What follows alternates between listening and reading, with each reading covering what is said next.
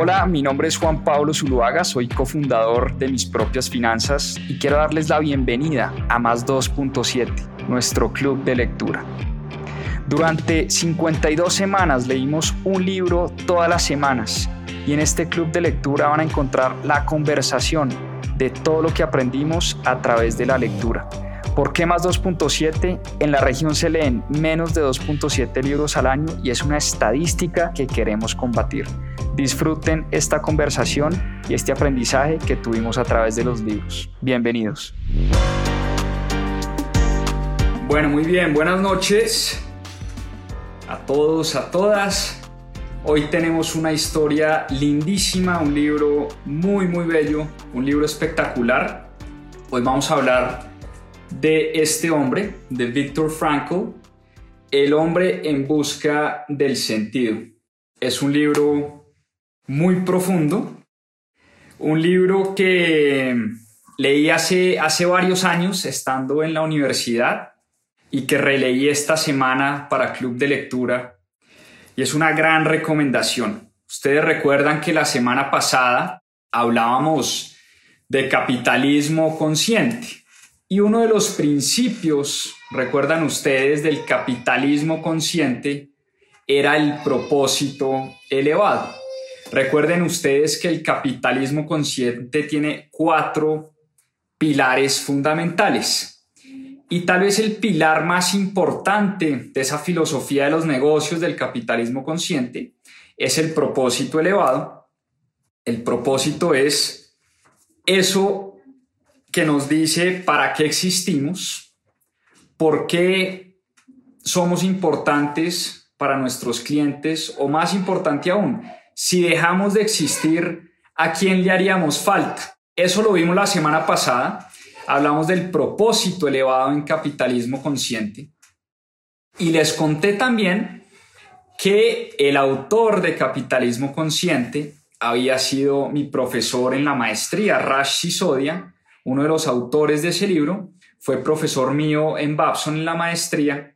Y Rash tiene una historia muy bonita porque cuando él leyó este libro de Viktor Frankl, El hombre en busca del sentido, le impactó tanto este libro, tuvo, un impacto tan grande en su vida, en la vida de Rashi Sodia, que compró 300 copias, compró 300 libros de estos, es una historia que él nos contaba en clase, compró 300 libros de estos, El hombre en busca del sentido, y se lo regaló a sus colegas, amigos, conocidos y familiares, a la gente más cercana que tenía, porque decía que este era el libro que todo ser humano debería leer.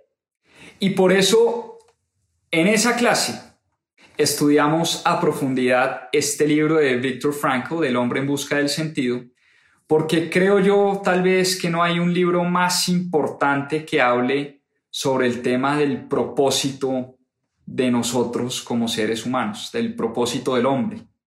Entiéndase hombre como raza humana. Y es un libro bellísimo, es un libro que nos habla de filosofía, de propósito, es una historia de amor, digo yo, y ya vamos a saber por qué. Y es una historia muy dura además, muy impactante, porque este libro nos cuenta la historia de Viktor Frankl y de muchos otros hombres y mujeres que vivieron las atrocidades de los campos de concentración en la era nazi de la Segunda Guerra Mundial. Y más que un recuento de esas atrocidades, que además nos cuenta muchas de ellas, nos cuenta un poco lo que se vivió en Auschwitz y en muchos otros campos de concentración. Más que un recuento de esas vivencias tan dolorosas, tan fuertes y tan inexplicables, es una historia sobre el propósito y el sentido que tiene vivir, sobre el propósito de nosotros como seres humanos, por qué estamos acá en este mundo y cómo Viktor Frankl le encontró, le encontró sentido a la vida aún estando viviendo sin duda alguna, en las peores, peores condiciones en las que cualquier ser humano haya podido pasar. Porque hemos visto los recuentos, hemos visto en películas, seguramente ustedes han visto La vida es bella, esa película lindísima, y muchas otras películas sobre la Segunda Guerra Mundial. Y seguramente han ido a museos sobre lo que pasó en aquella aterradora época, en la época nazi. Y de verdad es inexplicable, es, es difícil de poner en palabras lo que pasó en la Segunda Guerra Mundial. Y por eso Viktor Frankl lo dice desde el principio, yo no quiero escribir otro libro para contarles eso que pasó en la Segunda Guerra Mundial. Lo que quiero escribir es un libro de psicoanálisis y de qué le pasaba a la psicología humana. Es un estudio de psicología y de psiquiatría.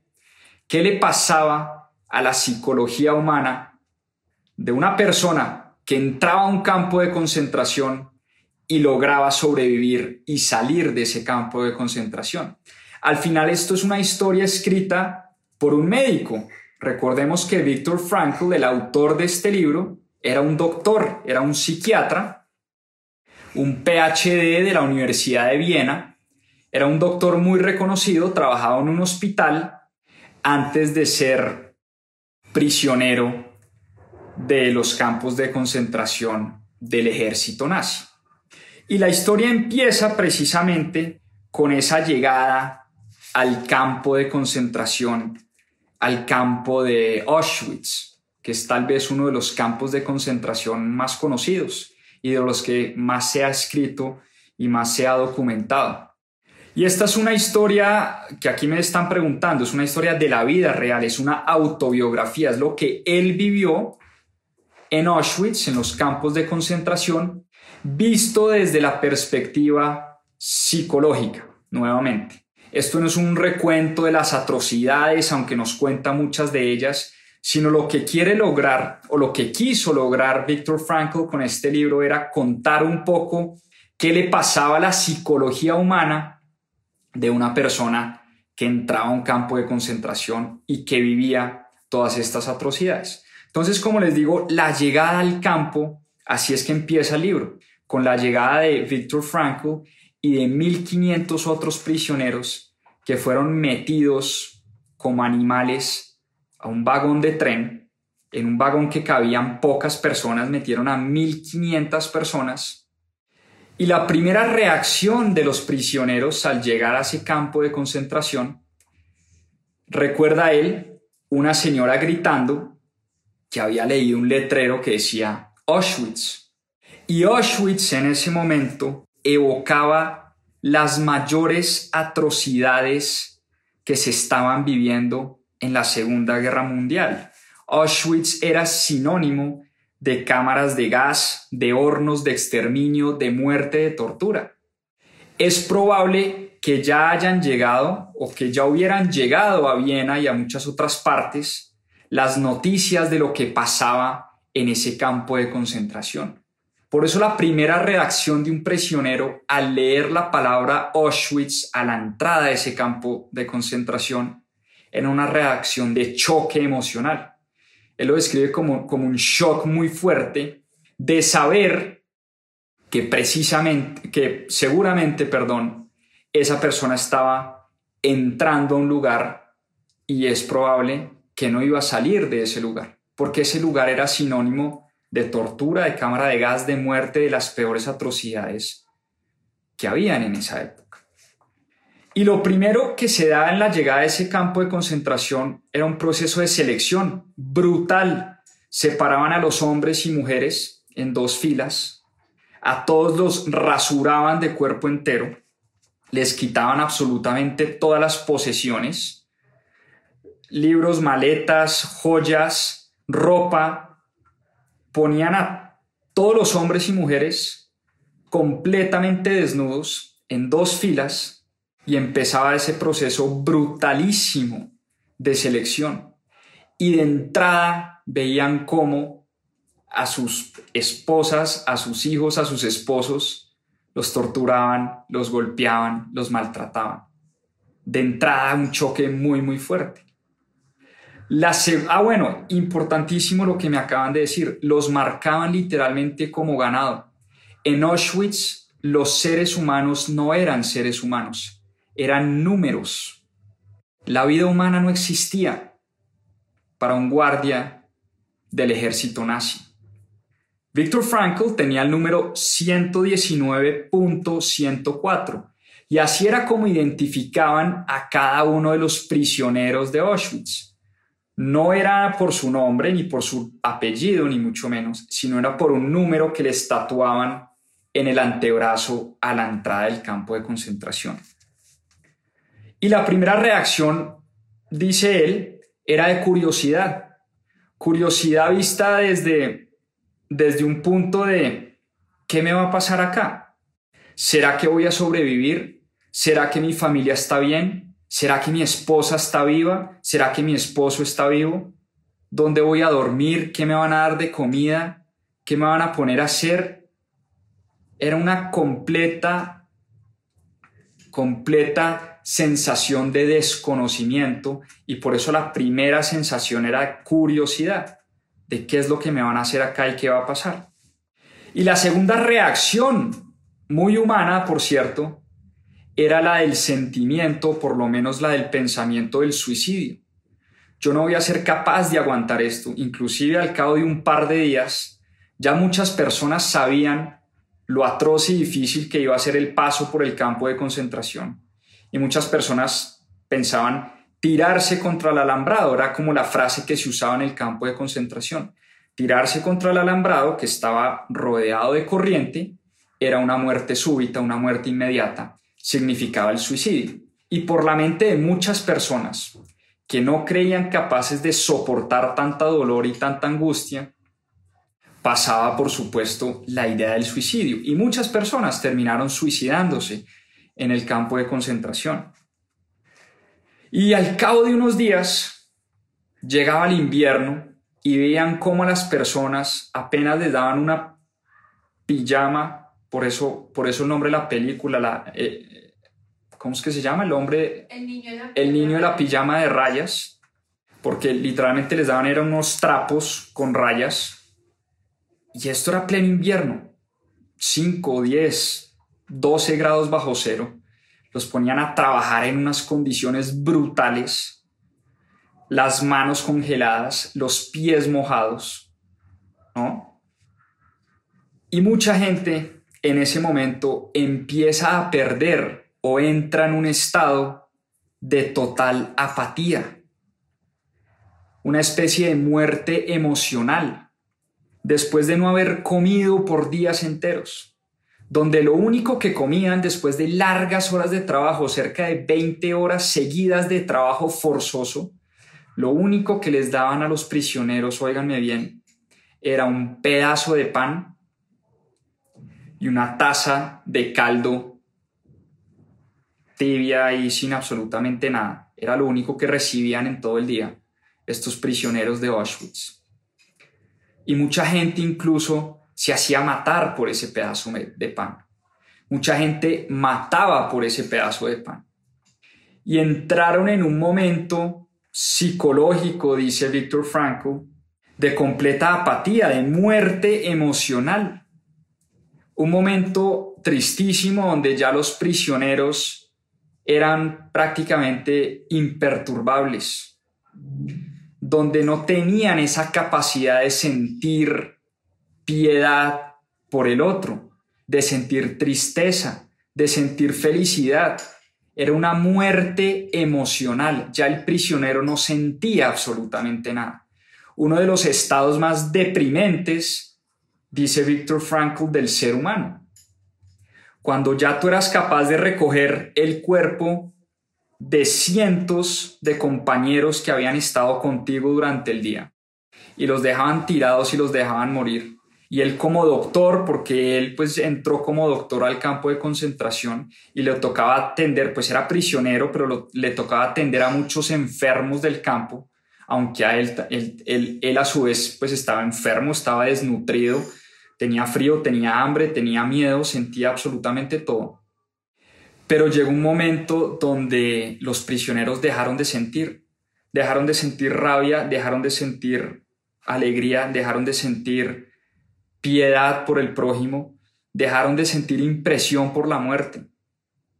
Ver prisioneros muertos tirados en el piso ya no les producía absolutamente nada. Y uno de los hechos más dolorosos, confiesa Víctor Frankl, que, que pasó que vivió en el campo de concentración, fue un día donde estaba trabajando en un ferrocarril al aire libre, en pleno invierno, y él estaba como excavando, ¿no? Y estaba, por supuesto, eh, muy cansado, muy cansado, muy débil, sin ganas de hacer absolutamente nada, pero ellos sabían que si mostraban debilidad, eso podía significar la muerte. Cualquier prisionero que mostrara debilidad, lo mataban, le disparaban o lo sacaban del campo para meterlo en la cámara de gas. Una cosa durísima de leer, pero así era, así era, así era la realidad de este campo de concentración. Y uno de los momentos más humillantes que vio Viktor Frankl en el campo de concentración fue cuando estaba trabajando en ese ferrocarril y en un momento tuvo que parar, su cuerpo ya no dio más, y en ese momento uno de los guardias lo mira y en vez de insultarlo o pegarle o darle latigazos o pegarle un tiro, darle un disparo, lo que hizo fue tirarle una piedra. Y él dice, me tiró una piedra, pero no para atacarme y para herirme, sino una piedra como cuando uno le tira una piedra a un perro para que reaccione. Él dijo, en ese momento sentí que yo no era un ser humano para el guardia del ejército nazi, sino era como cualquier otro animal. Y para él, más que el dolor físico que le produjo el golpe de la piedra, fue haber sentido que para ese guardia o para esa persona, Viktor Frankl era un animal. Y era uno de los temas que, que más le dolió y más le humilló, ya cuando había prácticamente dejado de sentir y había vivido esa muerte emocional ese escenario o esa escena, perdón, la sintió eh, como una de las cosas más humillantes que vivió en el campo de concentración. Y para él el sueño era uno de los mejores momentos para él y para cualquier prisionero. La hora de dormir era un poco la manera de olvidarse de todo eso que les, estaban, que les estaba sucediendo. Y un día hay una anécdota muy impresionante y muy impactante en el libro porque cuenta Víctor Frankl que él, él siempre, él como psiquiatra, antes de entrar al campo de concentración, vivía como muy obsesionado por el tema de los sueños y las pesadillas de sus pacientes. Y un día vio cómo a uno de sus compañeros estaba teniendo una, una pesadilla mientras dormía y alucinaba y gritaba. Entonces Víctor Frankl naturalmente como que se acercó y lo iba a despertar y él dice, Dios mío, por terrible que sea la pesadilla de este hombre, cualquier cosa que esté soñando es mejor que la pesadilla en vida que tenemos que vivir en este campo de concentración. Entonces no fue capaz de despertar a su amigo que estaba viviendo una pesadilla terrible porque dice, el sueño era ese único momento del día donde nos podíamos olvidar completamente de lo que estaba pasando en el campo. Y yo digo que esta es una historia de amor también. ¿Y por qué de amor?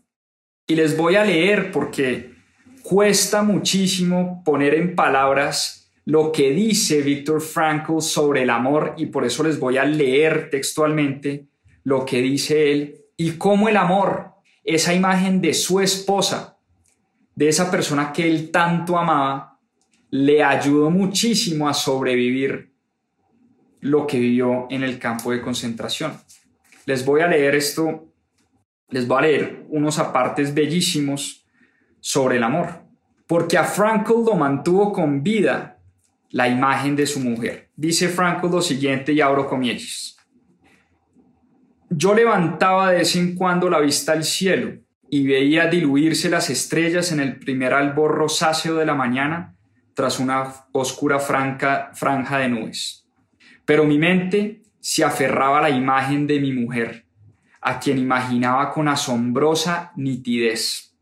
La vi contestándome, sonriéndome, con su mirada franca y alentadora.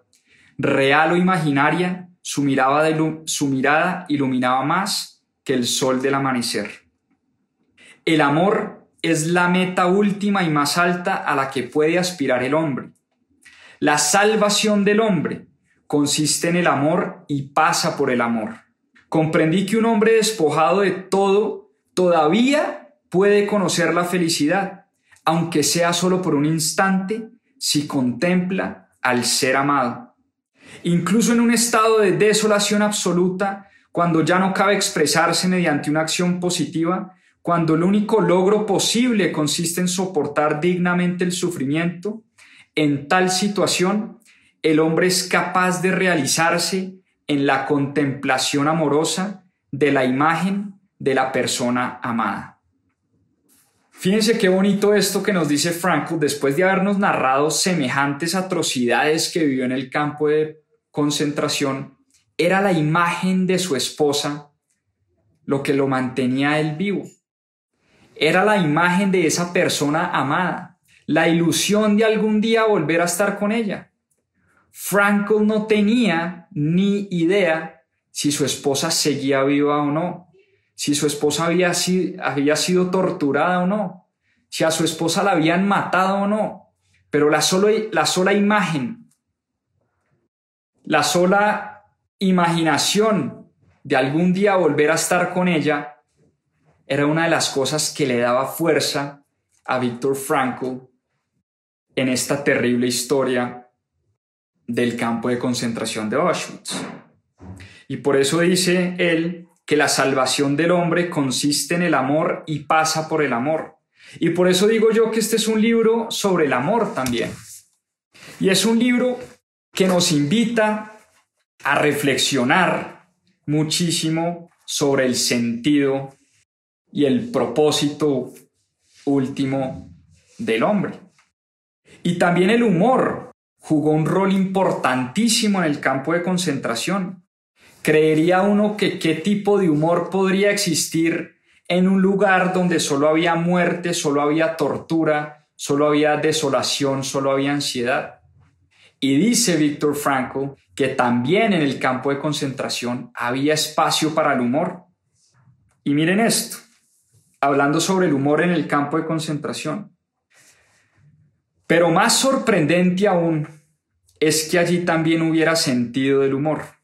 Claro que un humor apagado y de escasa duración. El humor es otra de las armas del alma en su lucha por la supervivencia. Es sabido que el humor, más que cualquier otra cosa en la existencia humana, proporciona el distanciamiento necesario para sobreponerse a cualquier situación. Hablé con un amigo y colega y le sugerí que inventáramos cada día al menos una historia divertida que pudiera suceder tras nuestra liberación.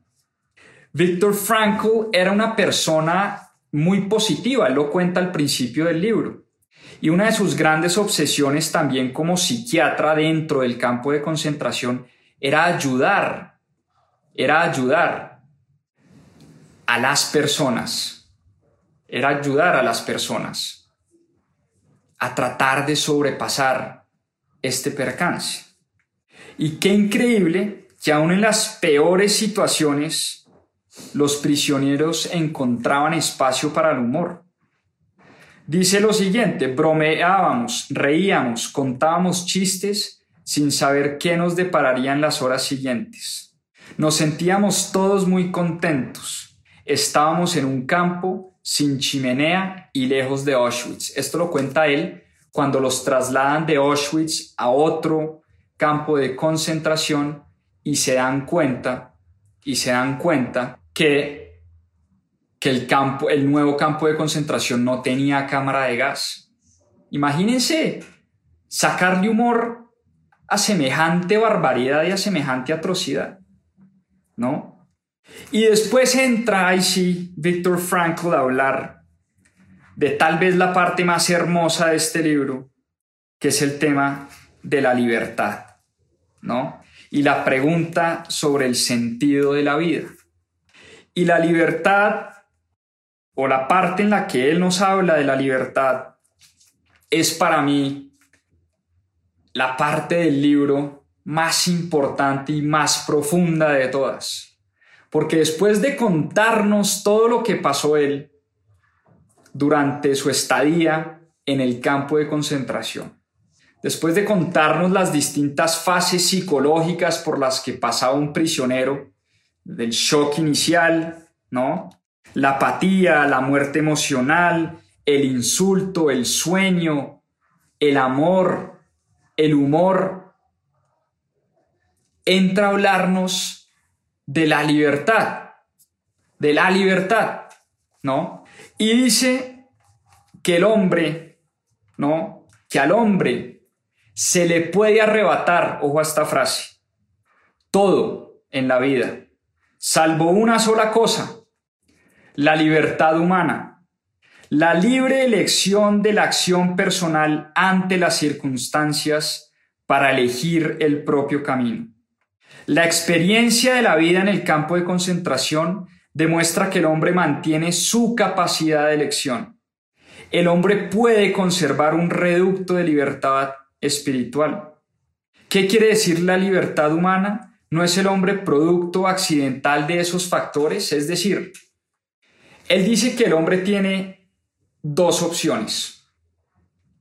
O sentarse a pensar que su destino y el propósito de su vida dependen de factores externos, pero su conclusión, y es tal vez la conclusión más bella de todas, es que si hay algo que refleja la realidad de Auschwitz y de los campos de concentración es que al hombre se le puede quitar absolutamente todo, como le pasó a él. Le quitaron a su mujer, le quitaron su ropa, le quitaron sus pertenencias, le quitaron su dignidad, le quitaron a sus amigos, le quitaron a su familia, pero había una sola cosa que no le podían arrebatar y era la libertad de poder escoger cómo reaccionar ante las atrocidades y ante las situaciones externas. Pensemos en eso por un momento y reflexionemos sobre esa frase tan importante. Y por eso, un poco ligado al libro de la semana pasada sobre el propósito elevado. La semana pasada hablábamos del propósito en los negocios, el propósito por encima de generarle utilidades al accionista. Y por eso a Rashi Sodia, el autor del libro Capitalismo Consciente, le gustó tanto este libro. Porque si hay un libro que nos habla de propósito, es este de Víctor Franco. Y miren qué importante reflexión la que nos hace Víctor Franco cuando nos dice que nos pueden arrebatar absolutamente todo menos una sola cosa y es la libertad de elegir cómo reaccionamos ante los factores externos. Y decía Víctor Frankl, si por lo menos una persona dentro de este campo de concentración es capaz de darle sentido a todo este sufrimiento que está viviendo y a todo esto por lo que está pasando, pues el sufrimiento que hemos vivido en este campo de concentración habrá valido la pena. Habremos entendido que ese sufrimiento era parte de nuestro propósito de vida, era parte de nuestra existencia. Tenía algún sentido, tenía algún significado todo eso que ellos estaban viviendo. Y él por lo menos decidió pensar que así como sabía que su realidad le decía que tenía una altísima probabilidad de morir torturado, gaseado o abatido por uno de estos guardias alemanes, también había definido que ninguno de esos guardias le podía quitar a él la esperanza de vivir. Y eso para él era suficiente. Después de haber pasado por todo esto, él decía, yo me tengo que aferrar a algo. La esperanza de vivir nadie me la puede quitar. Y hay una historia muy bonita en el libro y es un momento donde Víctor Frankl tiene un sueño, donde él cierra sus ojos y se imagina él estando en libertad, dando conferencias de psicología, hablando de esto que él había vivido en el pasado en el campo de concentración y se vio a él parado en una tarima dando conferencias y contándole a la gente sobre el sentido de la vida. Y esa potente reflexión que tuvo Víctor Frankl en ese momento, esa esperanza de poder vivir y aferrarse a lo poco que le quedaba, porque él era un esqueleto en vida.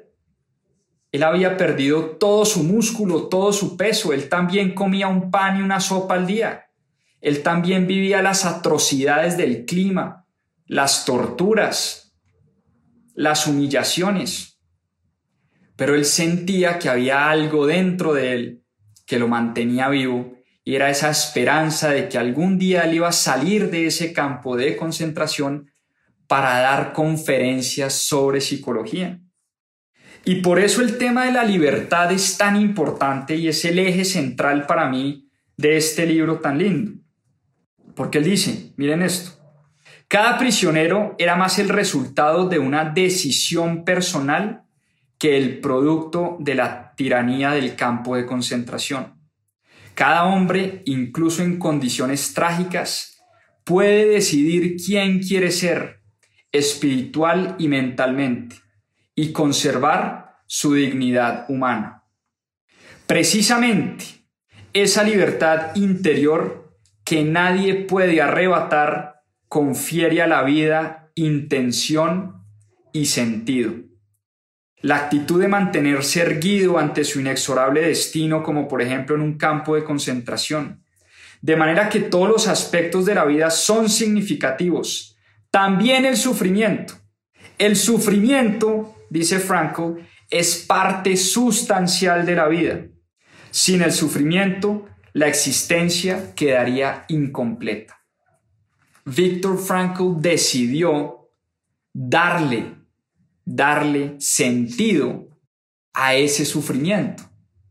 Llegó un momento en el campo de concentración donde él dijo, este sufrimiento para algo tiene que servir, algo me tiene que mostrar, algo me tiene que estar enseñando todo esto que yo estoy viviendo. Y al final su conclusión es que ese sufrimiento era parte de la vida misma. No existe dos personas distintas o dos, perdón, dos personas iguales, dos personas que se puedan replicar. Por eso si a Víctor Frankl le tocó vivir ese sufrimiento, era por algo.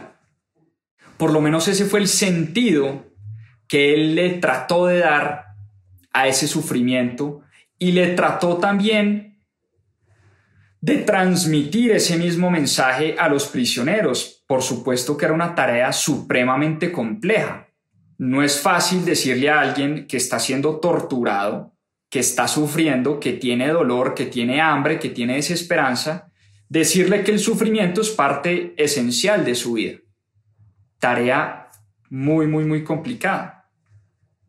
Pero si el sufrimiento no tendría sentido, tampoco, decía Víctor Frankl, hubiera tenido sentido sobrevivir al campo de concentración y salir en libertad. Y por eso él decía que él se aferraba a eso que los esperaba por fuera del campo de concentración, a esa esperanza de que había algo más allá. Y él soñaba con dar esas conferencias de psicología, y de psiquiatría con escribir libros y eso lo mantenía vivo. Y era su rol también dentro del campo de concentración como psiquiatra. Y se veía preguntándose, preguntándose todo el tiempo, ¿qué nos ha dado esta historia?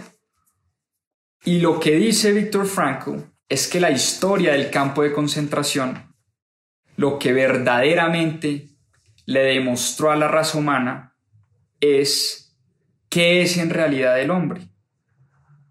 Y miren lo que dice Víctor Franco, esta es una frase que la deberían anotar, a mí me pareció bellísima.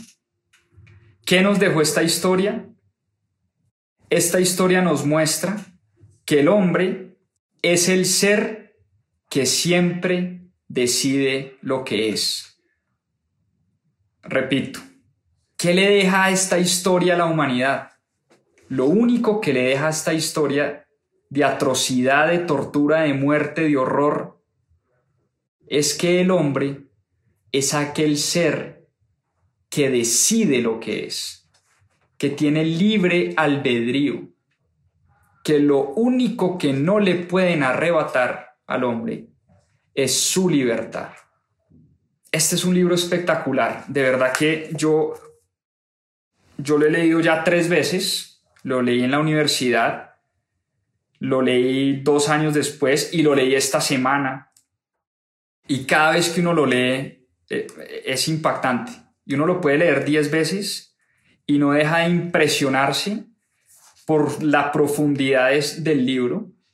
No deja de impresionarse, por supuesto, por las atrocidades que vivieron una cantidad de, de personas y de familias y de seres humanos en esa época.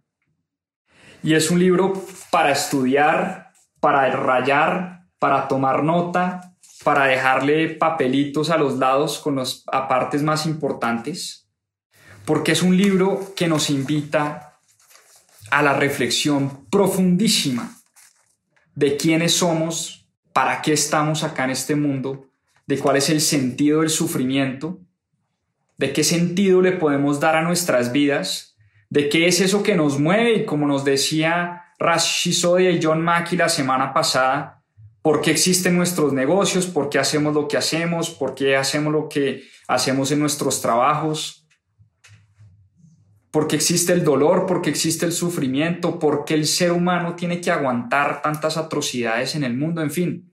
Es impresionante la cantidad de enseñanzas que nos deja Viktor Frankl en este libro.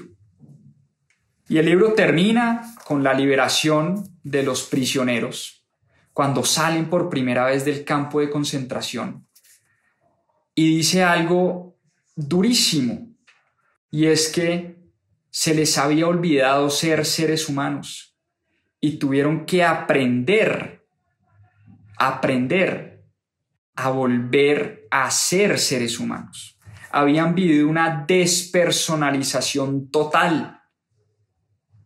No sentían tampoco alegría. Qué curioso. Muchos de los prisioneros cuando salieron en libertad, después de muchos años, cuando salieron del campo de concentración y fueron liberados, muchos no sentían esa felicidad que habían añorado por muchos años, no eran capaces de sentir felicidad. Y dice Víctor Frankl que poco a poco fue avanzando hasta volverme otra vez un ser humano. Entender que nadie tiene derecho a hacer el mal por más que haya vivido una atroz injusticia. Es otro de los de las enseñanzas del libro, ¿no? Porque cuando él salió del campo de concentración y muchos prisioneros se sintieron con el derecho de que como ellos habían sufrido tanto durante muchos años, podían hacer sufrir a los demás, podían vengarse, podían hacer daño. Y él decía, por más que una persona haya sufrido, eso no le da derecho a hacer el mal. Y algo muy triste también es que muchos prisioneros no esperaban la felicidad después de la liberación, pero tampoco estaban preparados para recibir más sufrimiento. ¿Y a qué me refiero con esto? Una historia durísima muchos de los prisioneros que salieron del campo de concentración. Fueron liberados, tomaron un tren a casa, llegaron a casa, abrieron la puerta y no encontraron a esas familias y a esas personas que por supuesto por muchos años habían añorado sentir y abrazar. Entonces un prisionero de pronto no estaba listo para sentir felicidad, pero menos, sí que menos estaba preparado para seguir recibiendo sufrimiento. Y por eso Víctor Frankl, salido del campo de concentración y habiendo vivido esta experiencia, decide dedicar su vida a la psiquiatría, a la psicología, a escribir este tipo de libros, a tratar a muchos de sus pacientes y a muchos de sus colegas y amigos del campo de concentración, a ayudar, ¿no? Primero tuvo que él personalmente tratar de salir, ¿no? Y tratar, como él mismo dice, tratar de convertirme nuevamente en ser humano. Y una vez convertido en ser humano, tratar de ayudar a muchas personas a sobrellevar esta pena y este dolor, y a que el campo de concentración y las experiencias del campo de concentración fueran cosas del pasado y no del presente. Una historia lindísima, una historia muy impactante, de verdad un libro que vale la pena leer y releer y releer y que cada vez que uno se sienta perdido, abrumado, triste, deprimido, es un libro que lo pone a uno en perspectiva, lo pone uno a pensar que tal vez el sufrimiento y el dolor tienen algo de sentido y que así como Víctor Frankl encontró sentido en el sufrimiento, del dolor, cualquiera de nosotros lo puede hacer, porque como dice él, nos pueden arrebatar absolutamente todo, nos pueden quitar absolutamente todo menos una sola cosa, y es la libertad de poder escoger cómo reaccionamos ante los factores externos. Con esa conclusión de Víctor Frankl quiero cerrar el club de lectura el día de hoy. Espero lo hayan disfrutado Espero se lo hayan gozado, espero compren el libro, espero sea parte de sus bibliotecas, lo lean una y otra vez, porque es un libro sencillamente espectacular. Es un libro que tiene, tiene, tiene que ser parte de todas las bibliotecas de las personas que nos están escuchando esta noche. Una feliz noche para todos y todas. Nos vemos en una próxima oportunidad. Chao, chao. Muchas gracias por acompañarnos en este capítulo de Más 2.7. Acá les dejo unos adelantos de lo que se viene en nuestro próximo episodio. A seguir aprendiendo. Y es la historia apasionante de tres emprendedores soñadores. La historia de Airbnb, este libro que escribió Lee Gallagher de resiliencia, es una historia de fracasos,